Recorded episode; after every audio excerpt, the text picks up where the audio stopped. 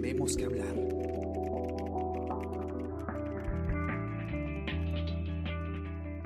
Muy buenos días, ¿cómo están? Esta mañana los acompaña Gladys Pereira y hoy tenemos que hablar sobre el proceso de vacancia contra el presidente Martín Vizcarra. Hoy el Tribunal Constitucional sesionará para debatir si admite o no la medida cautelar y la demanda competencial que interpuso el Ejecutivo para frenar el proceso de vacancia contra el mandatario. Pero mientras no tenemos una respuesta del Tribunal Constitucional, de todas formas el presidente Vizcarra está citado para presentarse ante el Pleno este viernes y responder algunos cuestionamientos sobre el caso Richard Swing que eh, aparecieron a partir de unos videos difundidos hace una semana. Pero ¿cuál es la situación si es que el presidente llega a presentarse ante el Congreso? ¿Hay suficientes votos para vacarlo? Sobre este tema vamos a conversar con Martín Hidalgo. Él es periodista de la sección política del comercio que ha hecho un sondeo con las bancadas y nos tiene unos resultados eh, muy interesantes al respecto. Hola Martín, ¿cómo estás? Eh, hola Gladys. Hasta ahorita no hay los votos para vacar al presidente, se necesitan 87 votos para poder llevar a cabo esta remoción, esta institución de, del jefe de Estado. Y no hay los votos principalmente porque hay dos bancadas que han eh, cambiado de postura respecto a la votación de la admisión de la moción que se dio el jueves pasado. Estamos hablando de Alianza para el Progreso y Fuerza Popular, que principalmente han cambiado de postura porque sus líderes eh, partidarios, César Acuña y, y Keiko Fujimori, anunciaron o pidieron, hicieron un llamamiento a la bancada de, no, de no apoyar esta vacancia. Entonces eso un poco ha cambiado el panorama. Eh, hay unas bancadas, algunas bancadas que, eh, que, están por definir todavía su postura, como Acción Popular, FREPAP, Podemos Perú eh, y el Frente Amplio, pero aún así, si tú sumas todos sus votos, más Unión por el Perú, que es la única bancada que te asegura que sí se mantiene su postura de votar a favor de la vacancia, no llegan los votos, llegan, suman unos 70 eh, votos. Eh, en el caso extremo de que todas estas cuatro bancadas que te mencioné, que estaban por definir, eh, decidieran apoyar la, la, vacancia, junto a UPP sumarían 70 votos, con lo que aún le faltarían 17 votos, y esos 17 votos no los podrías encontrar en las otras bancadas que han anunciado que no van a respaldar la vacancia. Claro, pero de todas formas, pese a que, eh, según este sondeo, no alcanzarían los votos suficientes para vacarlo, sí entiendo que hay un interés de, la mayoría de congresistas de querer escucharlo. O sea, de todas formas quieren que el presidente acuda el viernes al Pleno. Correcto. De los nueve voceros que hemos eh, entrevistado el día de ayer, ocho eh, insistieron en que el presidente tiene que presentarse a rendir cuentas al Pleno, ¿no? Bajar al llano, como ellos le dicen para que explique sobre estos audios eh, donde se revelaron o se mostró al presidente coordinando con sus funcionarios respecto a la estrategia eh, de, la versión que iban a dar sobre las visitas de Richard Cisneros, mejor conocido como Richard Swing, a Palacio de Gobierno. Un punto importante que me parece resaltar es, eh, hablando con el, vocero Somos Perú, el señor Luis Dioses, nos mencionó que en caso se dé la presentación del, eh, del mandatario ante el Pleno, este solo deberá responder por los tres primeros audios que se revelaron el, el jueves pasado. Y esto porque eh, la moción de vacancia que se presentó se presentó en base a esos tres audios y ya no sobre, y no, en ese momento no se conocían los audios que han salido entre el viernes y el domingo, ¿no? Incluso hasta los últimos días han, han comenzado a salir nuevos audios. Entonces, él lo que me, decía es, eh, la moción de vacancia que se presentó y que se aprobó a la admisión es en base a los tres primeros audios. El presidente tiene que responder por esos tres primeros audios. En todo caso, si se quisiera, por, por otros motivos, que el presidente responda por los nuevos audios, se tendría que presentar una nueva vacancia.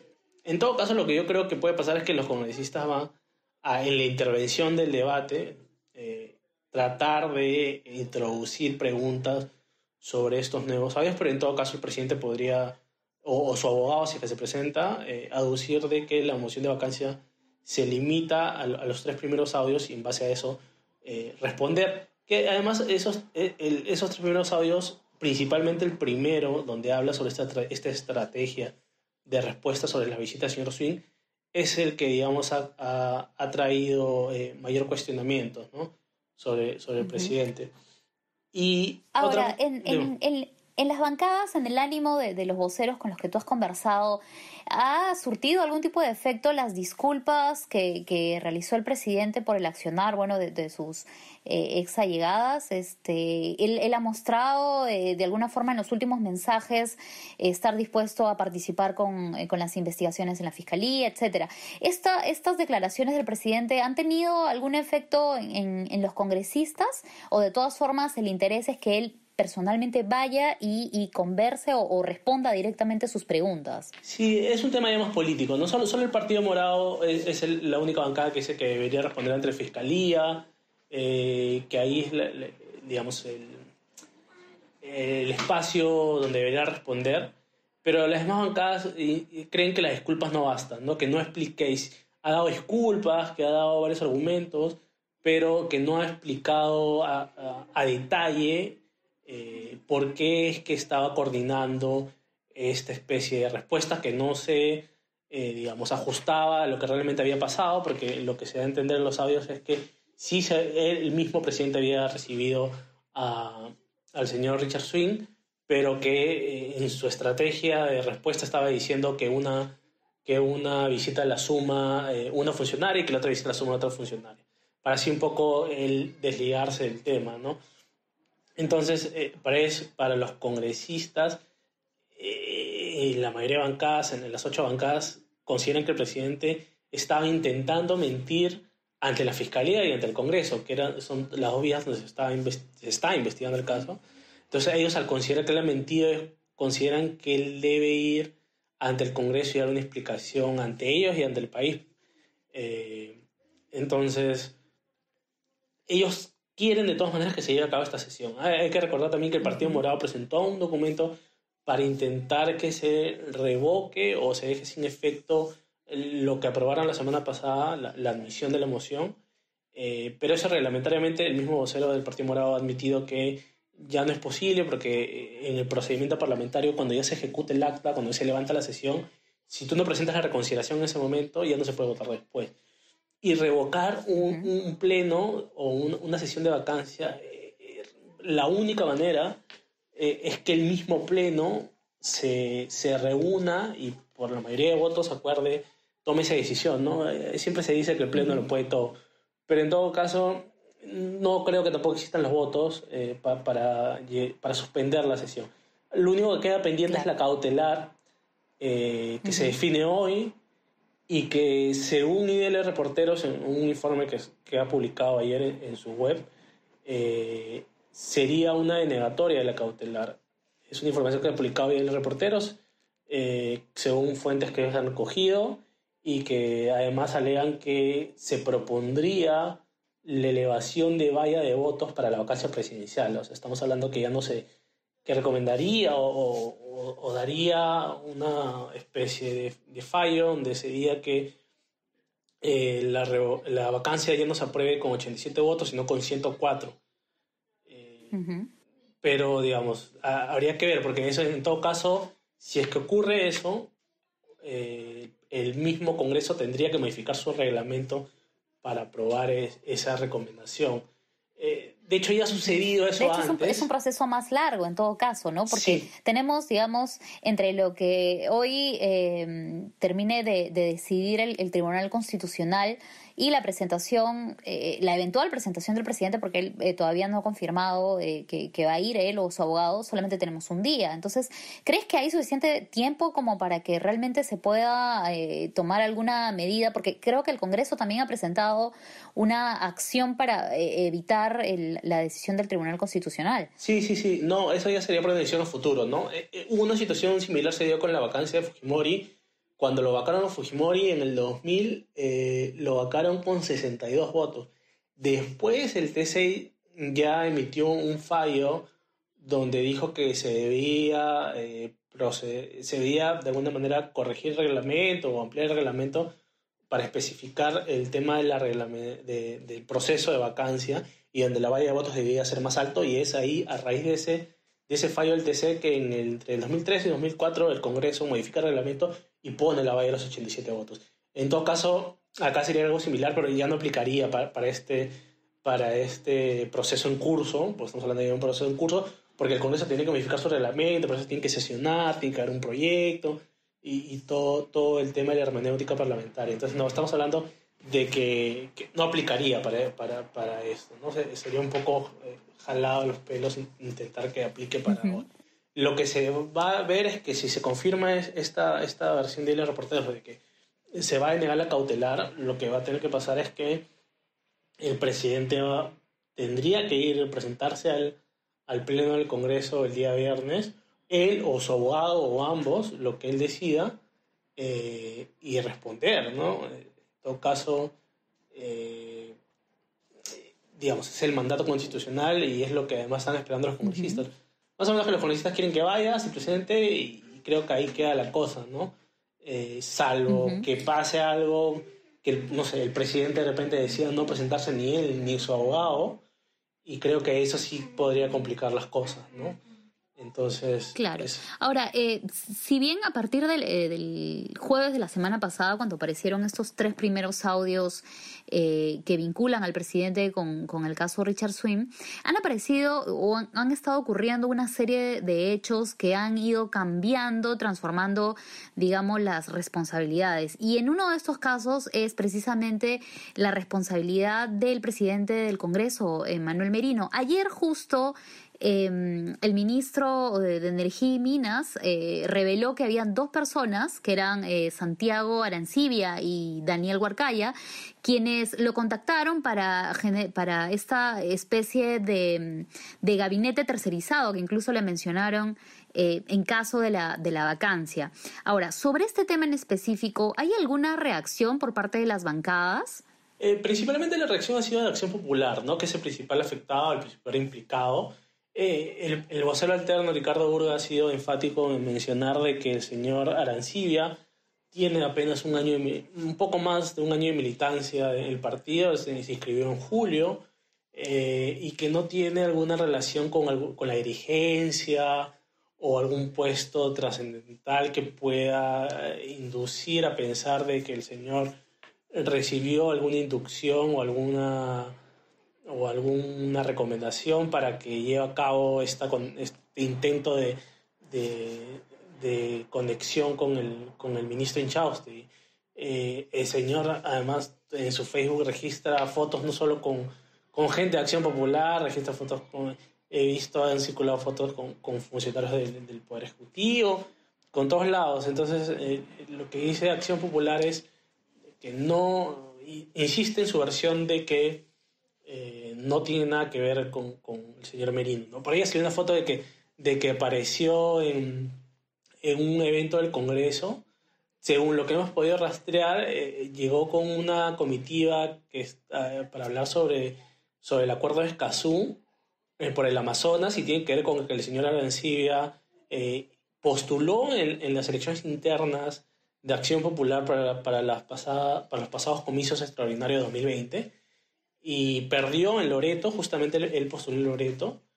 Eh, y después de eso el señor ha ido por otro rumbo, ¿no? Pero, digamos, entró como parte de una comitiva de un acuerdo caso, no es que haya entrado, se tomó una foto con, con el señor Manuel Merino, se tomó una foto con, con, otros congresistas, no es que haya entrado a reunirse con el señor Merino específicamente, ¿no?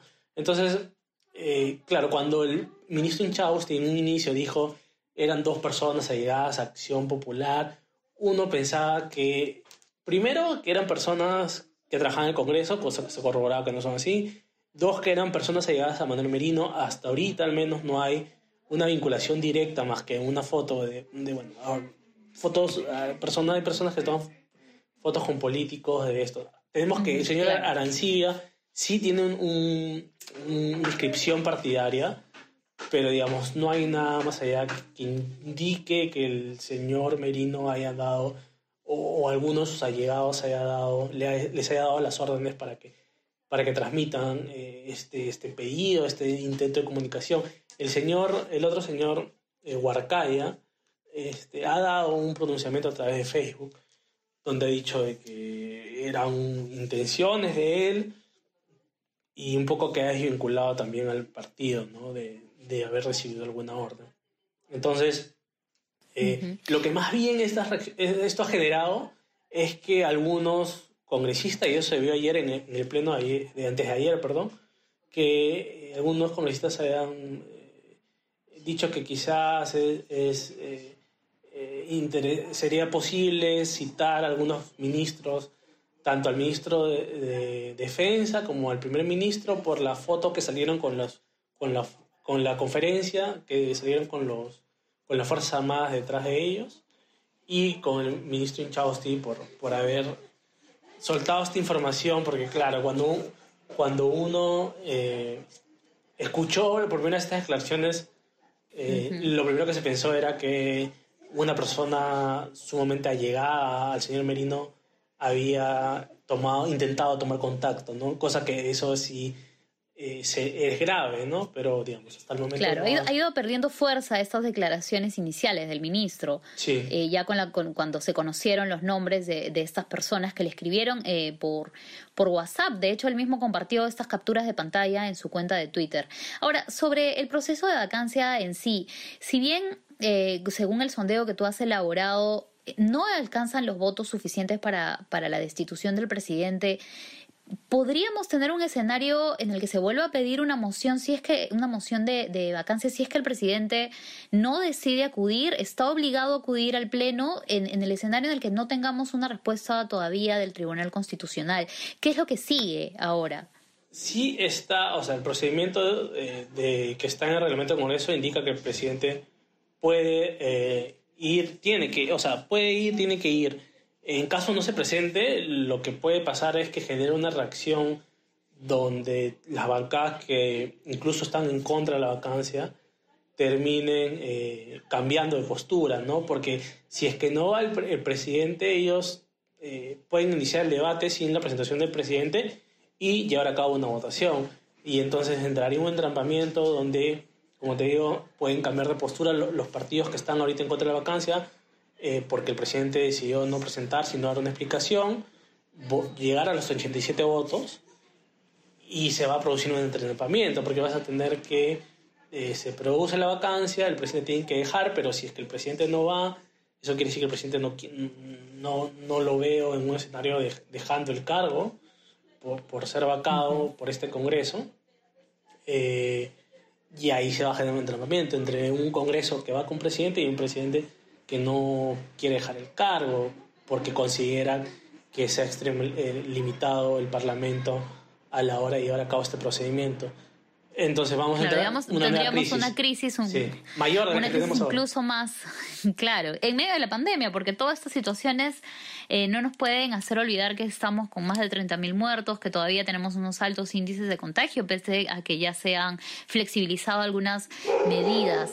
Entonces, este es el escenario que tenemos. Eh, definitivamente es, es un, estamos en una crisis que se puede complicar aún más si es que el presidente no decide asistir al Congreso. Tenemos que estar pendientes de, de lo que decida finalmente el Tribunal Constitucional. Eh, ¿Algo más que tú creas que es necesario entender respecto a la posición de las bancadas, no solamente eh, respecto a las que votaron eh, inicialmente y que luego por decisión de sus, de sus líderes políticos eh, cambiaron su posición respecto a la bancada, sino también la intención de, llegar a algún acuerdo con el mandatario, porque nosotros hemos visto desde el inicio de, de, este año, incluso desde que empezó a a funcionar el nuevo Congreso, hemos visto pocos momentos, tal vez ninguno, de, de entendimiento entre ambos poderes del Estado. Yo, yo creo que hay que leer eh, la votación de, de, la censura contra la ministra de Economía que se llevó a cabo el, el, martes como una señal, ¿no? Porque, porque se rechazó la, la moción de, de, censura, no se llegó a los votos. Yo creo que es una señal del Congreso hacia el Ejecutivo, es nosotros te damos esta señal, no censuramos a tu ministra de Economía, que es la ministra, yo diría, más importante después de salud que en esta pandemia, o incluso más importante de salud por, el tema de reactivación económica y por todo lo que ha implicado la, la, pandemia en el sector económico. Y es, no te, no te censuramos a tu ministra más importante o a, tu, o a una de tus ministras más importantes y ahora necesitamos un gesto tuyo, ¿no? Entonces, y ese gesto que están esperando es que el presidente se, se presente ante el Pleno. ¿no? Entonces, yo, yo creo que ellos ya dieron el primer paso. Todos esperamos. Sí, yo creo que ellos ya dieron el primer paso y están esperando el segundo paso. Y, y una segunda conclusión que me, que me deja, al menos a mí, todo este proceso es que la importancia de que un presidente de la República tenga asegurado eh, al menos 44 votos en el Congreso, porque es, de alguna manera esos 44 votos te dan gobernabilidad, ¿no? Porque el gran problema que, que tiene ahorita el presidente Vizcarra es que mm, al no tener 44 votos asegurados a su favor, porque no tiene bancada y porque no tiene aliados, hace fácil que se armen estos escenarios de vacancia donde se vuelva fácil llegar a los 87 votos. Porque hasta Kuczynski incluso este, tenía una bancada chica, pero eh, lo que hizo fue este, lograr los votos de los, en ese entonces, los denominados Avengers de Kenji Fukimori. Claro, después se descubrió estos videos donde las negociaciones no eran, eh, digamos, eh, ajustadas o no eran tan apegadas a la ley, por eso se está investigando la fiscalía ese supuesto intercambio de votos por obras, pero digamos, entendía él en ese entonces de que había la necesidad de formar aliados para formar este bloque de 44 votos que te impiden que, el resto llegue a los 87 para vacarte. Y si miramos hacia atrás, siempre ha sido así, ¿no? es un presidente con una bancada que podía ser de 20, que podía ser de 40, y este, aliados, al menos uno, o dos bancadas que te aseguren esos, 44 votos, por lo cual siempre hacían difícil los procesos de, de vacancia por eso nunca eh, era bien raro ver que se presente una moción de vacancia.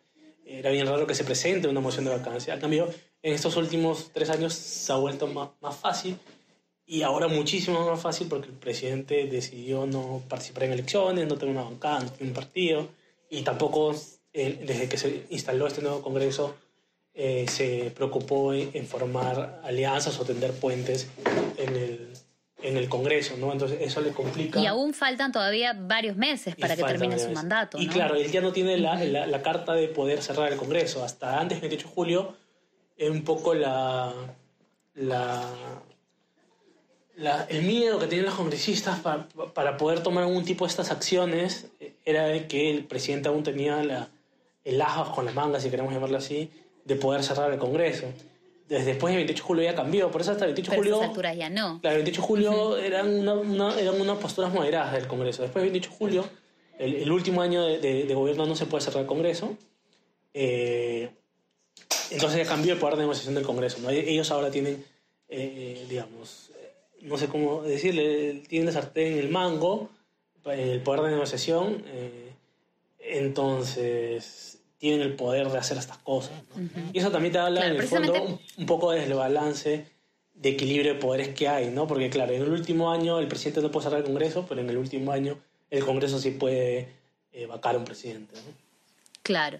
Igual no, eh, lo que necesitamos es precisamente este entendimiento, ¿no? Por el bien no solamente de de, los, de los, políticos, del, gobierno, sino en general de todo el país.